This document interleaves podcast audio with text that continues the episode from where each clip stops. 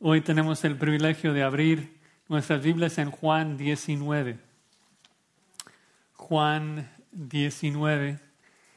El título del sermón es ¿Quién es tu rey? Juan 19. ¿Quién es tu rey? Eh, Israel en toda su historia siempre rechazó a Jehová como su rey. Desde el comienzo, cuando Jehová saca a Israel del pueblo de Egipto, mostrando su poder, su señorío con las plagas en el cruce del Mar Rojo, eh, pues días después en el desierto los israelitas se quejan y, dicen, queremos regresar, es mejor ser esclavos de Faraón que siervos de Jehová. Una blasfemia completa.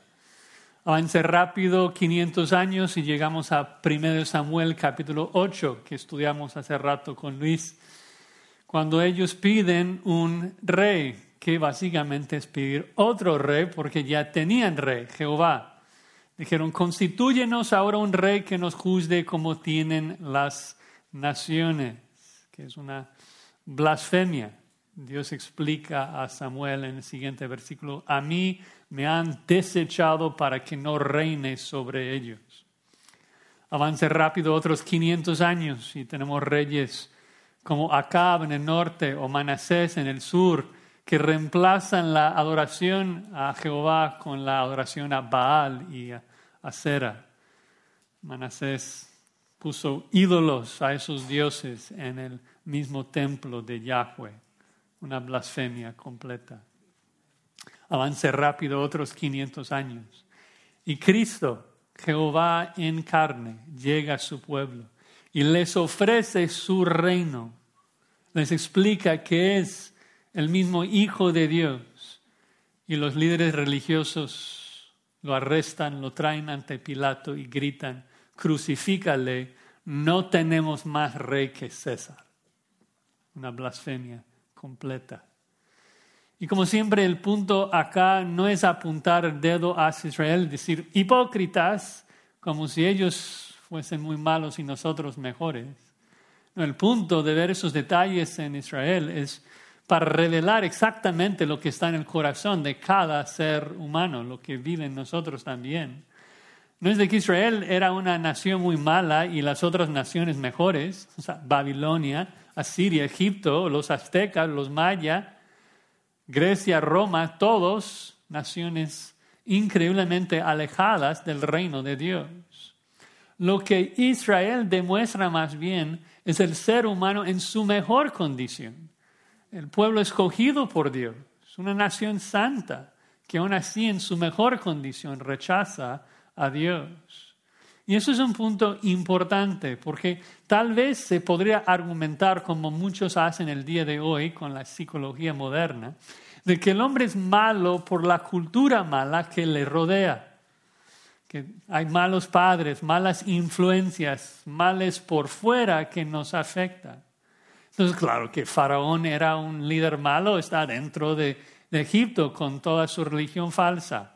Claro que Nabucodonosor era malo, pues está metido en la cultura de Babilonia. Claro que Pilato es malo, está metido en la religión falsa de los dioses y semidioses romanos.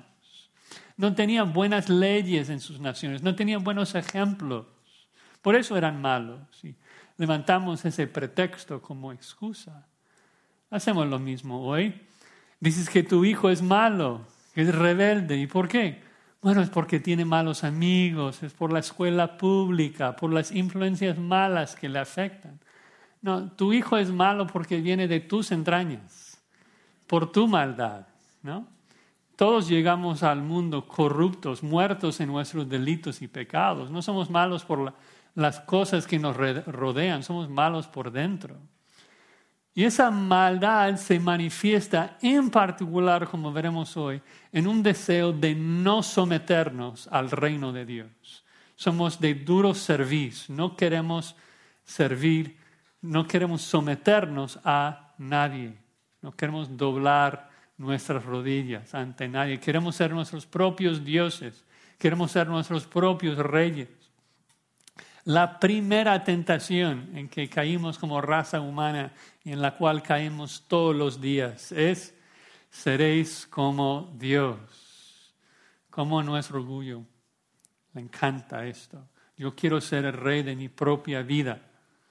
Como dijo el poeta inglés, yo soy el dueño de mi destino, yo soy el alalid de mi alma. Y esa arrogancia, ese orgullo manifiesta la verdad de que cuando buscamos otros reyes, otros dioses, es puro pretexto para rechazar a Dios y buscar ser nuestro propio rey. O sea, si pensamos en la historia de Israel, por ejemplo, no es de que realmente Israel iba a servir a Saúl, no, no es que Israel realmente servía fielmente a Baal. No es de que los fariseos realmente servían al César. Solamente lo dijeron para, o sea, sentar en su propio trono y creer de que eran reyes. Es lo mismo que ocurre hoy. El mundo hoy rechaza a Dios y cree en la ciencia, en la evolución. Pero no es cierto porque no, no siguen la ciencia. Cuando la ciencia le dicen algo que no les gusta, simplemente lo cambian. El punto es rechazar a Dios. Levantamos pretextos para quitarnos del rey real y establecernos como nuestros propios reyes. Es lo mismo que vemos en toda la Biblia. Salmo 2. Dice, rompamos sus ligaduras, echemos de nosotros sus cuerdas, no queremos someternos a Dios. Entonces, no son influencias externas que nos guían a esto, sino que de manera interna somos propensos a buscar sentarnos sobre el trono de nuestras vidas y no someternos a Dios.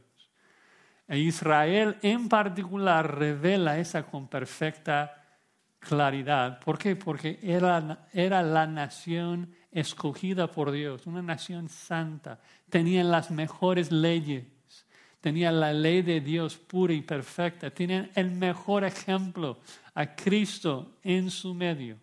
Y a pesar de esto, cuando Cristo les ofrece su reino, le rechazan. No le rechazan por ser un rey tirano, no le rechazan por ser un rey malo, un mal líder. Rechazan un rey perfecto. Cristo es manso, humilde, bondadoso.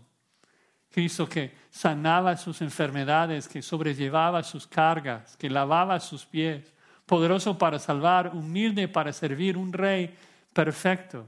Y aún así, la mejor nación en su mejor condición, con el mejor rey, el ser humano que hace, le rechaza, porque cada ser humano quiere ser su propio rey.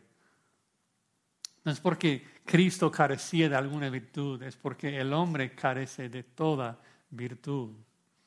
Ven que la nación de Israel destruye el argumento, bueno, pero si yo estuviera allí, yo no habría crucificado a Cristo. No, Israel era la mejor nación. El hecho de que una nación santa y escogida rechazara a Cristo así demuestra lo perdido que está toda la raza humana. Si la mejor nación crucificó a Cristo, ¿qué le hubiera hecho los aztecas? ¿Qué le hubiera hecho los Estados Unidos?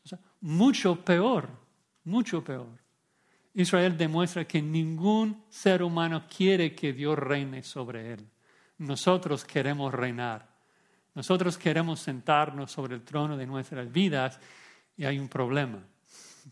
El problema es de que solamente existe un rey del universo. Solamente puede haber un rey de reyes. Si, si tú vas a buscar sentar sobre ese trono, primero tienes que destronar al que está sentado allí. Y es precisamente lo que Israel quiso hacer, es crucificar a su rey. ¿Y por qué? Porque ellos querían ser reyes exactamente como nosotros. Que nos regresa a la pregunta que nos interesa en esta mañana, mañana que es, ¿quién es tu rey? en tus palabras, en tus acciones, en tus pensamientos. ¿A quién sirves? ¿A ti mismo? ¿O tus pensamientos reflejan un deseo de someterse al señorío de Cristo? Si tienen sus Biblias, estamos en Juan 19, 1 al 15. Juan 19, 1 al 15. para ver tres características de la humildad de nuestro rey que nos motivan a servirle. Tres características de la humildad de nuestro rey que nos motivan a servirle.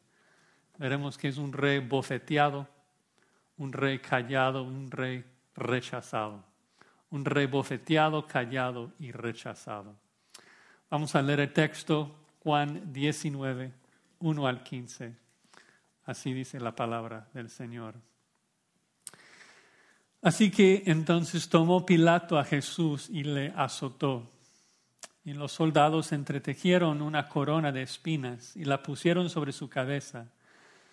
Y le vistieron con un manto de púrpura y le decían, Salve, rey de los judíos. Y le daban de bofetadas. Entonces Pilato salió otra vez y les dijo, Mirad, os lo traigo fuera para que entendáis que ningún delito hallo en él. Y salió Jesús llevando la corona de espinas y el manto de púrpura. Y Pilato les dijo, He aquí el hombre. Cuando le vieron los principales sacerdotes y los alguaciles, dieron voces diciendo, Crucifícale, crucifícale. Pilato les dijo, Tomadle vosotros y crucificadle, porque yo no hallo delito en él. Los judíos le respondieron, Nosotros tenemos una ley y según nuestra ley debe morir porque se hizo a sí mismo hijo de Dios. Cuando Pilato oyó decir esto, tuvo más miedo y entró otra vez en el pretorio y dijo a Jesús, ¿de dónde eres tú? Mas Jesús no le, no le dio respuesta. Entonces le dijo Pilato, ¿a mí no me hablas? ¿No sabes que tengo autoridad para crucificarte y tengo autoridad para soltarte? Respondió Jesús, ninguna autoridad tendrías contra mí si no te fuese dada de arriba. Por tanto, el que a ti me ha entregado mayor pecado tiene. Desde entonces procuraba Pilato soltarle, pero los judíos daban voces diciendo, si a este sueltas no eres amigo de César, todo el que se hace rey a César se opone. Entonces Pilato, oyendo esto, llevó fuera a Jesús y se sentó en el tribunal en el lugar llamado el enlosado, y en hebreo Gabata. Era la preparación de la Pascua y como la hora sexta. Entonces dijo a los judíos, he aquí vuestro rey. Pero ellos gritaron, fuera, fuera, crucifícale. Pilato les dijo, ¿a vuestro rey he de crucificar? Respondieron los principales sacerdotes, no tenemos más rey que César. Vamos a orar. Señor, te imploramos en esta mañana que nos ayudes a ver nuestra pecaminosidad en este texto, que podamos mirar con claridad nuestro orgullo, nuestra arrogancia, nuestro deseo de no someternos a ti, de no servir a ti como rey. Que también podamos ver el contraste entre ese orgullo y la humildad de nuestro Señor Jesucristo, que fue bofeteado, azotado, burlado.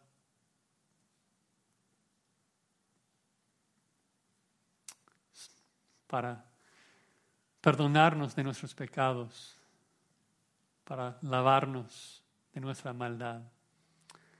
Ayúdenos, Señor, a adorarle y rendirle toda la adoración que Él merece como nuestro Rey, el Rey de Reyes.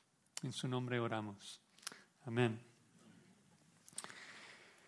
Bueno, eh, recuerdan el, el contexto, estamos eh, en el día viernes, unas tres horas más o menos antes de la cruz, los líderes religiosos han entregado a Cristo a Pilato.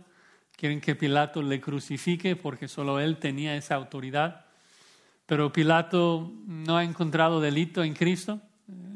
Cristo había dicho a Pilato que él es rey, pero que su rey no era de este mundo. Y Pilato seguramente lo ve como un loco, como alguien que está fuera de sí, pero no un criminal. Entonces, Pilato varias veces intenta soltar a Cristo. En el párrafo anterior, Cristo, recuerdas, eh, ofreció a la multitud este, dejarles a Barrabás, un insurrecto, un asesino, un peligro para la sociedad, pero en vez de recibir a Cristo, escogen recibir a Barrabás. Entonces Pilato necesita otro plan, tiene que tramar otro plan para poder soltar a Cristo, porque no, no desea matar a un hombre inocente. Entonces vemos el plan ahí en el versículo 1, 19.1, el rey azotado y bofeteado. Dice, así que entonces tomó Pilato a Jesús y le azotó. Entiendo que ese entonces está ligado al contexto anterior de que Pilato busca soltar a Cristo, entonces le azotó. ¿Cómo es eso? Porque si quiere soltarlo, le, azota. Bueno, em, si Pilato desea librar a Cristo por no desear matarlo, simplemente por matarlo, sí es cierto, o sea, Pilato quiere soltarlo, pero Pilato también sabe de que si hay un disturbio de los judíos y los judíos se enojan con él, de que va, a haber problemas para Pilato. Ah, el emperador, pues según la historia, ya tenía problemas con Pilato. El emperador ya había mandado dos cartas reprendiendo a Pilato por su maltrato de los judíos. Entonces, aunque Pilato prefiere no matar a un hombre inocente, a todo costo tiene que evitar un disturbio. Vamos a ver esto en el contexto. Entonces, parece que el plan de Pilato es, bueno, voy a satisfacer el apetito de la gente por la sangre de Jesús al azotarle, al humillarle. Cuando lo ven todo ensangrentado, a lo mejor se van a calmar y luego podría soltarle sabemos ¿no? de que Pilato busca soltar a Cristo en esta sección. Entonces dice, le azotó. Y eso no es darle unas cachetadas, eso, es serio, eso es tomar un látigo y darle duro en la espalda hasta que esté sangrando mucho. El texto no nos indica cuántos azotes recibió Cristo, pero debían ser muchos si el plan iba a funcionar. O sea, darle un azote no iba a satisfacer eh, a, la multitud. Entonces, pues después de darle muchos azotes, dice versículo 2, luego los soldados entretejieron una corona de espinas y la pusieron sobre su cabeza. Van a hacer burla de Cristo, van a humillarle, otra vez para apaciguar a la multitud. Marcos menciona que que eran todos los soldados que lo habían arrestado, los 600 soldados. Qué razonable, estamos en el pretorio, básicamente el capital del país, debían haber muchos soldados allí para proteger a Pilato. Y quién sabe si todos estaban involucrados en, en pegarle, en darle bofetadas, pero seguramente todos se burlaban de él, todos estaban riéndose de él. Comienzan con su corona. Habían escuchado de que Jesús pretendía ser rey, entonces le ponen, le ponen una corona de espinas. Obviamente esos soldados romanos no tenían ninguna estima por ningún judío. Los judíos eran los súbditos, súbditos, bajos de los romanos. Se puede imaginar cómo veían a Cristo y luego se cree rey, para ellos era lo, lo, o sea, lo más ridículo posible. Los judíos eran de clase baja para los romanos. Sería para pensar en una ilustración, sería eh, un soldado español del siglo XVI, ubicado en México, lidiando con una disputa de una indígena. Ya lo desprecia, pero luego el indígena se cree rey. O sea, sería demasiado para el soldado. O sea, ¿tú te crees rey como mi emperador, el que tiene control de todo el mundo? No. Entonces se ríen, se burlan de él, hacen una corona y la presionen sobre su cabeza. Ya está sangrando más nuestro Señor, nuestro Rey. Continúa el texto y le vistieron con un manto de púrpura. Los emperadores de ese tiempo se vestían de una toga. Eh, púrpura representaba la realeza. Seguramente los soldados encontraron algo ahí en el pretorio y disfrazan a Jesús como si fuese rey. Y la ironía aquí es increíble. Disfrazan a Jesús como si fuese rey, cuando en realidad Cristo, el rey de reyes, estaba gobernando y sosteniendo las mismas moléculas del disfraz. Cristo está Cristo es rey, es el rey de reyes. Cristo está en completo control de la situación, un poder, una fuerza increíble, el autocontrol de Cristo de permitir que esos gusanos le traten así es realmente increíble. Ningún otro rey haría esto. Versículo 3 siguen con su burla. Le decían, salve rey de los judíos, múltiples, múltiples veces, riéndose. Salve, como si pudiera salvar a los judíos cuando ni siquiera puede salvar a sí mismo. En la mente de los judíos, perdón, de los soldados, ¿cómo es de que este hombre tan humillado, tan pobre, tan bajo, cómo es de que él pudiera salvar? Era un necio, un loco para ellos. Y él se cree rey, él va a derrocar a, nuestro César, a nuestro emperador. No, para ellos era totalmente irrisorio, totalmente ridículo. Agrega, y le daban de bofetadas, porque él no podía hacer nada en sus mentes, era totalmente impotente, totalmente débil. Hermanos, mira, nuestro rey, el rey de reyes, recibiendo bofetadas de sus burladores. Eso es poder bajo control. Nuestro rey, un rey perfecto. ¿Cuál es el problema de los reyes normales, los reyes humanos?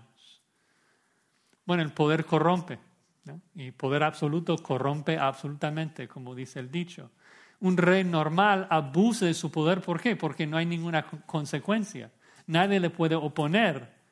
Por eso, por eso es tan importante que un rey tenga la capacidad de tratar bien a los débiles, de mostrar gracia y misericordia a los que no le pueden recompensar increíble ver a Cristo aquí, que se permita, se permite recibir bofetadas de unos hombres que Él puede aplastar más fácilmente que tú pises una hormiga. Sería la cosa más fácil posible que el Dios omnipotente aniquilara esos soldados. Y Cristo se calla y los recibe, recibe las bofetadas no los mata, no los regaña, porque lo único que le importa es hacer la voluntad de su Padre. Lo único que le importa es gobernar y reinar con justicia y hacer y buscar el bien de todos los súbditos de su reino nosotros, a recibir esa burla, al cargar su cruz y al morir en nuestro lugar. Increíble rey que servimos versículo 4.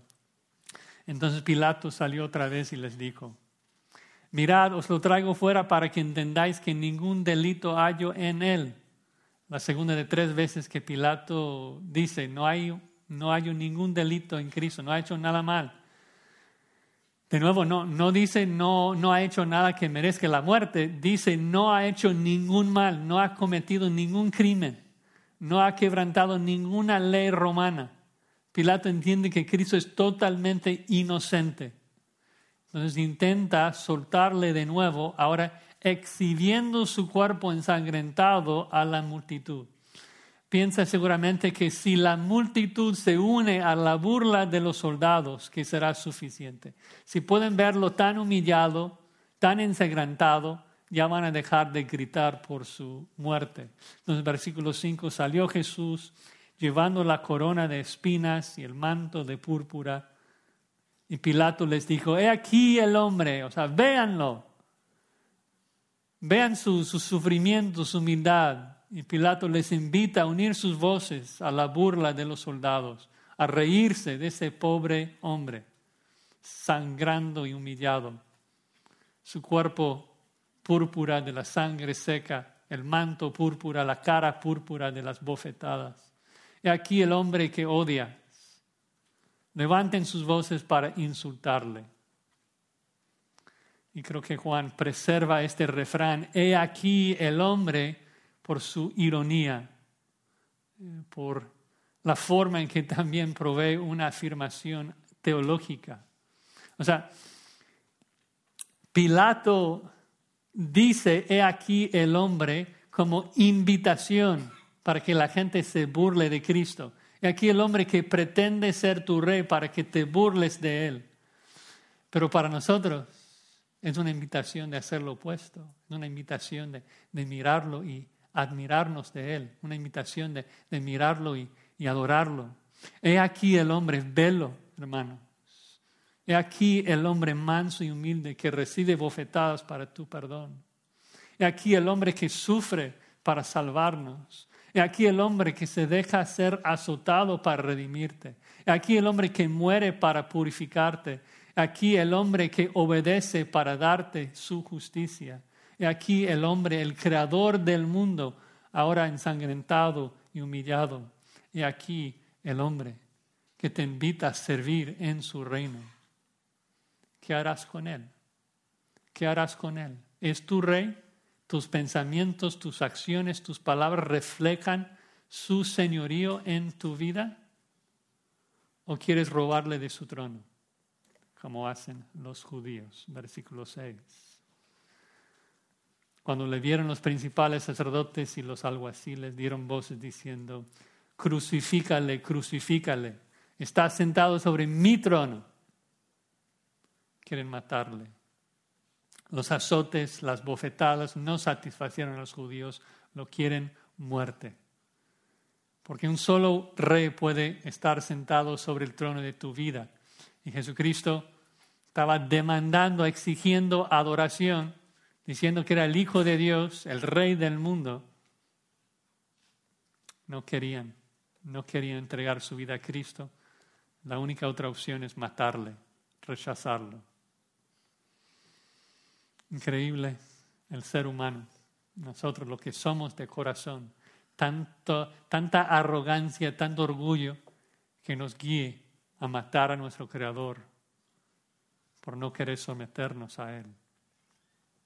Increíble nuestro Cristo que a pesar de nuestra pecaminosidad, a pesar de nuestro orgullo, deja ser bofeteado para poder perdonarnos y salvarnos. Segunda característica de nuestro rey, la humildad de nuestro rey, es el rey callado, el rey callado. Dice al final allí del versículo 6, Pilato les dijo, tomadle vosotros y crucificadle porque yo no hallo delito en él. Pilato todavía no se rinde. No, no le gusta la idea de matar a un hombre inocente. Eh, es obvio en la mente de Pilato que Cristo no es una amenaza al emperador romano. Y, Pilato no quiere ser manipulado por los líderes religiosos, ¿no? hacer lo que ellos eh, le están pidiendo. Y, y Pilato no, no, es de que no quiere matar a, a, Jesús por ser un hombre muy noble, ¿no? no es de que Pilato es un buen hombre. O sea, Pilato ha matado a, muchos judíos, no es un hombre noble, pero más que nada no, no quiere satisfacer a esos líderes religiosos al, matar a un hombre inocente. Esto mostraría de que ellos tienen autoridad sobre él, que ellos tienen influencia sobre él, no, no quiere esto. Entonces Pilato dice, si ustedes quieren matarlo, adelante, hazlo. Que es realmente increíble de que parece de que si los judíos quieren apedrear a Cristo en este momento, lo pueden hacer, tienen el permiso de Pilato. Pero luego sería más evidente de que ellos no son tan irreprensibles como, como estaban tratando de comunicar. Entonces, finalmente tienen que decir la verdad a Pilato. Todo el tiempo, todo el show, no es de que él se cree rey, o sea, él es un insurrecto, por esto debe, debe morir. Pilato no compra la mentira, no traga la mentira. Entonces, finalmente, versículo 7 tiene que decir la verdad. Los judíos le respondieron, nosotros tenemos una ley y según nuestra ley debe morir porque se hizo a sí mismo hijo de Dios. La razón real no es traición. La razón real fue blasfemia en su mente, de que él era blasfemo. En Levítico 24, 16, la ley explica que la blasfemia es un pecado, delito de la pena de muerte. Moisés escribe Levítico 24, 16, el que blasfemare el nombre de Jehová ha de ser muerto. Toda la congregación lo apedreará, así el extranjero como el natural, si blasfemare el nombre que muera. Interesante notar que la ley no solamente prescribe que merece muerte, pero describe cómo el blasfemo debe morir, debe morir apedreado. Interesante porque los judíos no buscan esto, los judíos buscan una crucifixión, porque el hombre siempre obedece a su gusto, obedece a su manera, obedece las partes de la ley que le conviene. Pero obedecer así no es obediencia, es rebeldía. Ahora, ¿por qué dicen que Cristo era blasfemo? Bueno, explican porque hizo a sí mismo el Hijo de Dios, hizo a sí mismo el Hijo de Dios. Y decir esto era ponerse igual a Dios, decir que era Dios. claro, hay gente hoy en día, los testigos de Jehová, mormones, que, que creen que Hijo de Dios es es un título inferior a Dios, pero no, no es cierto y todo el contexto de la Biblia lo, lo demuestra. Ah, porque Cristo no, no, declaraba ser un hijo adoptado por Dios como nosotros lo somos. Cristo declaraba ser un hijo natural, por decirlo así, de la misma naturaleza que Dios. Un padre engendra un hijo según su naturaleza. Si Cristo es el Hijo de Dios, significa que comparte toda la misma naturaleza que Dios. Igual de eterno, igual de poderoso, igual de santo, igual de omnipresente, igual de majestuoso. Y los judíos escucharon a Cristo decir esto, que es igual a Dios, y dijeron, no, eso es blasfemia. Este hombre no es igual a Dios. Ahora, ¿Por qué erraron así? ¿Por qué no podrían comprender de que Jesucristo es el Hijo de Dios? Bueno, obvio por su pecado, obviamente por su incredulidad, pero en particular, en específico, por dos razones. Primero, por no conocer a sí mismos y segundo, por no conocer a Dios. ¿Por qué digo esto? Bueno, no conocieron a sí mismos, no tenían un concepto correcto de la antropología, porque creían que ellos eran buenos. Creían que ellos eran eh, muy nobles, de que habían ganado el favor de Dios. Entonces creían de que si el Mesías fuera divino, si el Mesías viniera a ellos, que el Mesías mataría a los enemigos de Israel, que el Mesías bendeciría a Israel, ¿no? porque ellos creían que habían ganado el favor de Dios. Pensaron que, eran amigos de Dios. Y si Él viniera al mundo, que solamente les bendeciría. Pero estaban totalmente equivocados porque eran los enemigos de Dios, por ser blasfemos, por ser pecadores. Ellos eran pecadores que merecían la ira de Dios, no su bendición. Entonces el hecho de que Cristo proclamaba ser Dios en carne y al mismo tiempo les condenaba era el colmo. El hecho de que Cristo dice, yo soy Dios hecho carne y ustedes hipócritas, era intolerable para su arrogancia. Eso significaría que no habían ganado el favor de Dios. Significaría que no merecían la bendición de Dios.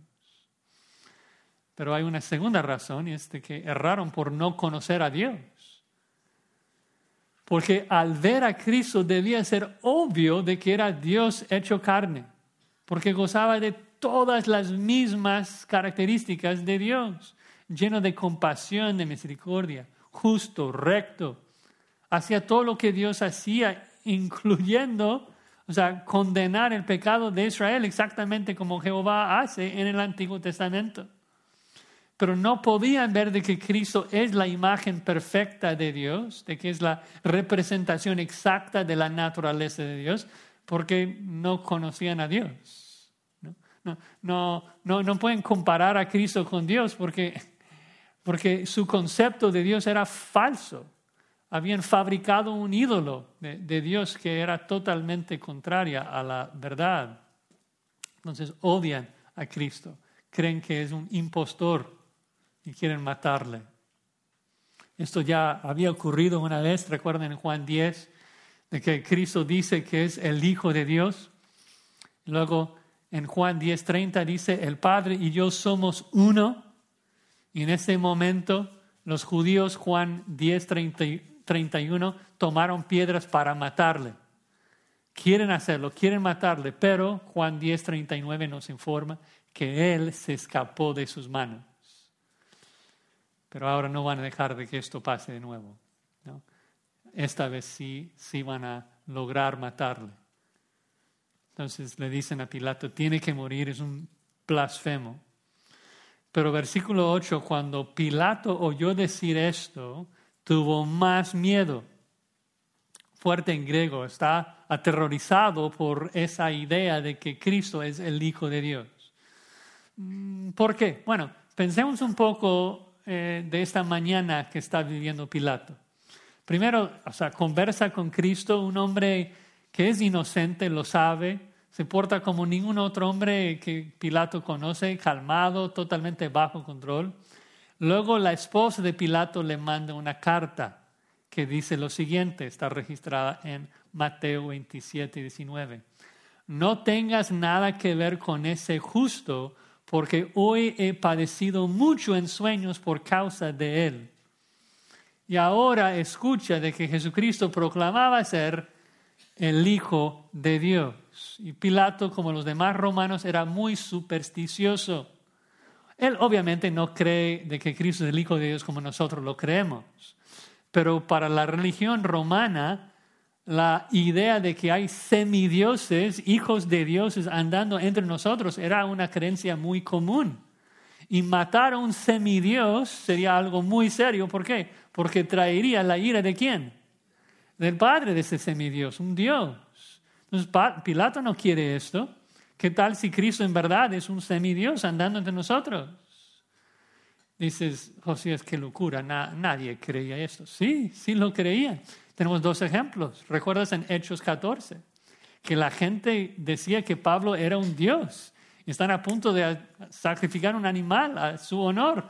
Luego en Hechos 28 nuevamente está en Malta y la gente le está adorando como un dios. Entonces sí, la, gente era así y Pilato tiene miedo, tiene miedo, no quiere matar a ese hombre que posiblemente es un semidios. Entonces definitivamente no quiere matarle. Entonces versículo 9, entró otra vez en el pretorio y dijo a Jesús, ¿de dónde eres tú? Recuerdas que los judíos no están entrando en el pretorio porque no quieren contaminarse, quieren comer la Pascua, entonces Jesús está solo dentro del pretorio. Pilato entra de nuevo y pregunta, ¿de dónde eres tú? Que finalmente Pilato le plantea la pregunta correcta. Recuerden la vez pasada, la vez pasada este, en el párrafo anterior, Cristo le había dicho a Pilato, yo soy rey, pero mi rey no es de este mundo. Y Pilato no se le ocurre preguntarle, pero entonces, ¿de dónde eres? O sea, ¿dónde es tu reino? Pero finalmente lo dice. ¿De dónde eres? ¿De dónde vienes? ¿Dónde es tu reino? Pero ya que Pilato finalmente le hace la pregunta correcta, el texto dice, mas Jesús no le dio respuesta. Jesús no le dice, pues descendí del cielo, soy el Hijo de Dios, sino que Cristo se cayó. Cumplimiento de Isaías 53, 7, angustiado él y afligido, no abrió su boca. Como cordero fue llevado al matadero y como oveja delante de sus trasquiladores enmudeció y no abrió su boca. Un hombre azotado, bofeteado, ensangrentado, que no busca ser liberado. Y, y Pilato es tan confundido, no entiende, no entiende por qué Cristo está reaccionando así. Así que le dice en el versículo 10, le dijo Pilato, ¿a mí no me hablas? ¿No, sabes quién soy? ¿No, sabes con quién hablas? Yo tengo poder sobre ti, yo tengo autoridad sobre ti. Pilato está molesto que Cristo no le trata como la autoridad que es. Agrega, ¿no sabes que tengo autoridad para crucificarte y tengo autoridad para soltarte? Es como es fácil imaginar la situación, ¿no? Que Cristo está con todo bajo control, está callado y Pilato está fuera de control, está gritando. El juez está gritando, el acusado callado, calmado. Y aunque Pilato dice que tiene tanta autoridad, todo va fuera de su control. Y Cristo, el Rey verdadero, está callado porque todo va totalmente de acuerdo con su plan. Versículo 11. Respondió Jesús, ninguna autoridad tendrías contra mí si no te fuese dada de arriba. Romanos 13, los gobernadores y autoridades tienen poder porque Dios se los dio ese poder. Pilato está en su posición porque Dios lo puso allí, Dios lo quiere allí. Y la implicación, si mi padre quisiera cambiar esta situación, te podría quitar así de fácil. Tienes autoridad de arriba, de Dios. Conclusión, por tanto, el que a ti me ha entregado mayor pecado tiene. Interesante, Pilato pensó que él tenía la autoridad, que él era el juez. Pero Cristo invierte todo y Cristo declara la sentencia. El prisionero es el que se está portando como juez y declara quién es el culpable. El que me entregó a ti es el más culpable. Ahora, ¿quién es ese? ¿Quién es el que entregó a Cristo? El que tiene el mayor pecado. Bueno, algunos piensan que Judas, pero no puede ser Judas solamente, porque los últimos en el contexto que entregaron a Cristo a Pilato eran este, el Sanedrín, los líderes religiosos. En Juan 18:30, eh, ellos respondieron, si a este no fuera malhechor, no te lo habríamos entregado. Entonces, el que entregó a Cristo a Pilato era el sumo sacerdote, el Sanedrín, los líderes religiosos, representando toda la nación de Israel. Ellos son los más culpables. Pilato, claro, es culpable. Pilato es responsable por su pecado. Pero según Jesucristo, los, los judíos tenían el mayor pecado. Serían juzgados peor. El infierno sería más intolerable para ellos porque eran más responsables. Tenían la ley, tenían las profecías acerca del Mesías. Eran los maestros de la ley que apuntaba a Cristo y lo rechazaban. Increíble ver el corazón de cada ser humano que rechaza un rey tan perfecto, tan precioso. Un rey que ante sus enemigos calla su boca, toma su cruz y salva a su pueblo. Tercera característica de nuestra, nuestro rey el rey rechazado. El rey rechazado, versículo 12. Dice, desde entonces procuraba Pilato soltarle. Es decir, ya, ya había intentado varias veces, lo hemos visto. No sabemos qué hizo en esta ocasión, pero buscó otra alternativa, otra manera de soltar a Cristo. Y el texto agrega, pero los judíos daban voces diciendo, si a este sueltas, no eres amigo de César. Eso es un chantaje explícito, obvio, público. Normalmente uno busca como que esconder el chantaje, hacerlo en privado. No, ellos dicen, si tú sueltas a Cristo, vamos a decirlo a César. Vamos a ponerte en problemas. ¿no? Vamos a decir que estás haciendo algo mal. Los judíos saben bien de que Pilato no tiene buena relación con el emperador saben de que no le va bien con Roma. De hecho, en unos pocos años Roma va a quitar a, Pilato de este puesto. Entonces, sabían de que el puesto de Pilato era muy inestable y agregan, todo el que se hace rey a César se opone. Es decir, que si tú sueltas a Jesús, le vamos a decir al César de que tú le opusiste a él de que Cristo se hacía rey y tú no hiciste nada, que tú tomaste el lado de un traidor, que tú tomaste el lugar de un insurrecto. Le vamos a decir que tú eres el enemigo de César. Pilato podría ser ejecutado por eso, si pudieran probarlo. Entonces es un argumento muy insidioso, muy fuerte. Y bajo esa amenaza, Pilato se derrite. O sea, no, no puede. O sea, si, si van a hacer esto, aunque no quisiera matarle, pero tampoco quiero morir yo. Entonces, ya que no puede hacer nada, dice versículo 13, entonces Pilato, oyendo esto, llevó fuera a Jesús y se sentó en el tribunal en el lugar llamado el enlosado, en hebreo Gábata. Es decir, que Pilato prepara la corte, prepara para dar una declaración como juez, se sentó en el tribunal, el bema en, griego, la, la silla del juez era una piedra alta donde el juez podría anunciar su sentencia.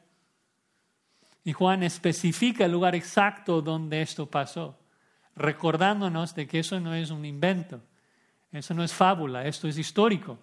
Juan lo menciona para que los judíos que, que leen esta carta puedan ir allí y verlo. Era un lugar real. Alguien podría pasar por el pretorio y verlo. Obvio, nuestro caso es diferente porque 40 años después los romanos destruyeron a Jerusalén y dejó que sea muy difícil encontrar esos lugares con exactitud. Pero ahora nos da un poco de contexto más en el versículo 14. Juan agrega, era la preparación de la Pascua como la hora sexta. Nuevamente, eso es algo histórico que pasó en tiempo. Juan nos da la hora. Y es un poco interesante esto porque los tiempos en la Biblia son aproximados, no, no usaron relojes. Entonces, ¿por qué enfatizar el tiempo de que es mañana del día viernes? Bueno, creo que más bien es para enfatizar un punto teológico, de que Juan dice que esto pasó cuando? Exactamente en el momento de la preparación de la Pascua. Es decir, de que precisamente en el momento en que los judíos están seleccionando a los corderos que van a matar en la Pascua, la verdadera Pascua, el cordero de Dios que quita el pecado del mundo, se está preparando, está siendo seleccionado para dar su vida por nosotros. Entonces Pilato dijo a los judíos, he aquí vuestro rey. Y en este, desde este momento en adelante ya, ya Pilato está hasta aquí. O sea, lo va a hacer, va a dejar que Cristo sea crucificado, pero no lo va a hacer con buena gana. Va a hacerlo burlándose de los judíos, mofándose de los judíos. Va a poner un título sobre la cruz, el rey de los judíos. No lo va a cambiar, aunque los judíos se molesten un poquito. He aquí vuestro rey. Este es el rey que merecen, ensangrentado, humillado. No es mi rey, es tu rey. He aquí vuestro rey. Versículo 15, pero ellos gritaron, fuera, fuera, crucifícale. No van a dejar de gritar hasta que esté muerto. No sé si en alguna ocasión has visto en las noticias alguna manifestación, un disturbio, donde la multitud comienza a gritar un refrán y lo repite, lo repite, lo repite y se ponen locos. Eso es exactamente lo que pasó aquí. Están gritando, crucifícale, crucifícale. Pilato les dijo, ¿a vuestro rey he de crucificar? ¿Se dan cuenta de que tan necios son que quieren matar a este hombre? Y respondieron los principales sacerdotes, no tenemos más rey que César. Qué fuerte, qué fuerte declaración. César es nuestro rey. Qué, mentira, qué mentira más grande. No es de que servían a César como rey, odiaban a César, odiaban a los romanos. Es puro pretexto para rechazar al rey de reyes, puro pretexto para buscar su propio trono y hacer lo que ellos querían. No querían ser exhortados por Jesús. Y ese es el deseo de cada ser humano en la historia del mundo. Ser Dios, ser rey. Tú quieres estar en control. Tú quieres mandar. Tú quieres hacer las decisiones. Nuestro orgullo no dobla su servicio ante nadie. No queremos someternos al rey, aunque sea un rey perfecto, manso, justo. No queremos doblarnos. Nos damos cuenta, estudiando esta porción del Nuevo Testamento, de que toda la primera venida de Cristo era una cruz. Toda su primera venida era una cruz, humillante. ¿no? Todo era dolor y muerte, todos los días. Su encarnación. O sea, el Dios omnipotente, autosuficiente, agrega humanidad a su deidad. Una humanidad que podría sufrir, experimentar dolor. Qué humillante. tiene una niñez llena de necesidades que nunca había experimentado. Es el Dios autosuficiente. Llega a ser adulto sin casa, sin seguidores, sin adoradores, cuando en el cielo multitudes de serafines le adoraban todos los días, 24/7. Azotado, bofeteado, burlado, humillado, crucificado, tomando su cruz cada día. Toda su primera venida era una cruz. En la misma manera que toda su primera venida era una cruz, toda su segunda venida será un trono. Será exaltado, será glorificado, será admirado por todas las edades. Reinará por los siglos de los siglos, siendo servido por siempre. Pronto el rey humillado regresará en poder para reinar. Pronto el humillado será exaltado Terminemos, hermanos, en Filipenses 2, un pasaje que, que conocemos y amamos, que contrasta la humillación de Cristo con su exaltación. Filipenses 2, comenzando por el verso 6. Filipenses 2, 6. El cual siendo en forma de Dios no estimó el ser igual a Dios como cosa que aferrarse sino que se despojó a sí mismo, tomando forma de siervo, hecho semejante a los hombres, y estando en la condición de hombre se humilló a sí mismo, haciéndose obediente hasta la muerte y muerte de cruz, su primera venida. Ahora, dice, por lo cual Dios también le exaltó hasta lo sumo y le dio un nombre que es sobre todo nombre, para que en el nombre de Jesús se doble toda rodilla de los que están en los cielos y en la tierra y debajo de la tierra, y toda lengua confiese que Jesucristo es el Señor para la gloria de Dios Padre. Te das cuenta que la pregunta ¿quién es tu rey? es solamente para tu beneficio. Cristo es rey. Cristo está sentado sobre el trono preguntarnos quién es nuestro rey solamente es para ayudarnos a decirlo de manera voluntaria. No, no importa lo que pienses, no, no importa quién piensas que está sobre el trono de tu vida, Cristo es rey. Si lo quieras o no. Sería como preguntar a un niño qué, qué vale dos más tres. No importa lo que diga el niño, la respuesta no cambia. Cristo es rey. Si tú te crees rey, no importa. Si tú vives, si tú hablas, si tú piensas como si tú fueses rey, sigue siendo un impostor. Porque solamente Cristo es rey. Y nosotros tenemos que luchar por someter cada pensamiento, cada palabra, cada acción al señorío de Cristo. A, mostrar con cada pensamiento, cada palabra, cada acción de que yo hago todo para obedecer al Rey del universo, el Rey de reyes, el Señor de señores. Tantas veces somos exactamente como los judíos. Somos rebeldes en nuestras acciones. Somos rebeldes en nuestras palabras. Somos rebeldes en nuestros pensamientos. Desobedeciendo sus mandatos. Rebelándose contra Él. Con un deseo de destronarle del trono de nuestro corazón. Hay que matar nuestro orgullo y adorar al Rey de Reyes, nuestro Señor Jesucristo. Tarde o temprano lo vas a hacer, como dice Pablo. Aún los judíos que dijeron, no tenemos más rey que César, un día se dan cuenta de que Cristo es rey, el día en que doblan sus rodillas ante Cristo y le dicen, Señor. Cristo es Señor, si quieres que lo sea o no más vale confesarlo hoy, porque todos nosotros somos los súbditos de Cristo. La única pregunta es dónde vas a ser el súbdito de Cristo. Si vas a ser su súbdito en el infierno o vas a ser su súbdito en el cielo, adorándole y agradeciéndole por quién es y por lo que ha hecho por nosotros. Un rey perfecto, un rey manso, que recibió bofetadas por nosotros, que se cayó por nosotros, que fue totalmente rechazado para salvar a nosotros.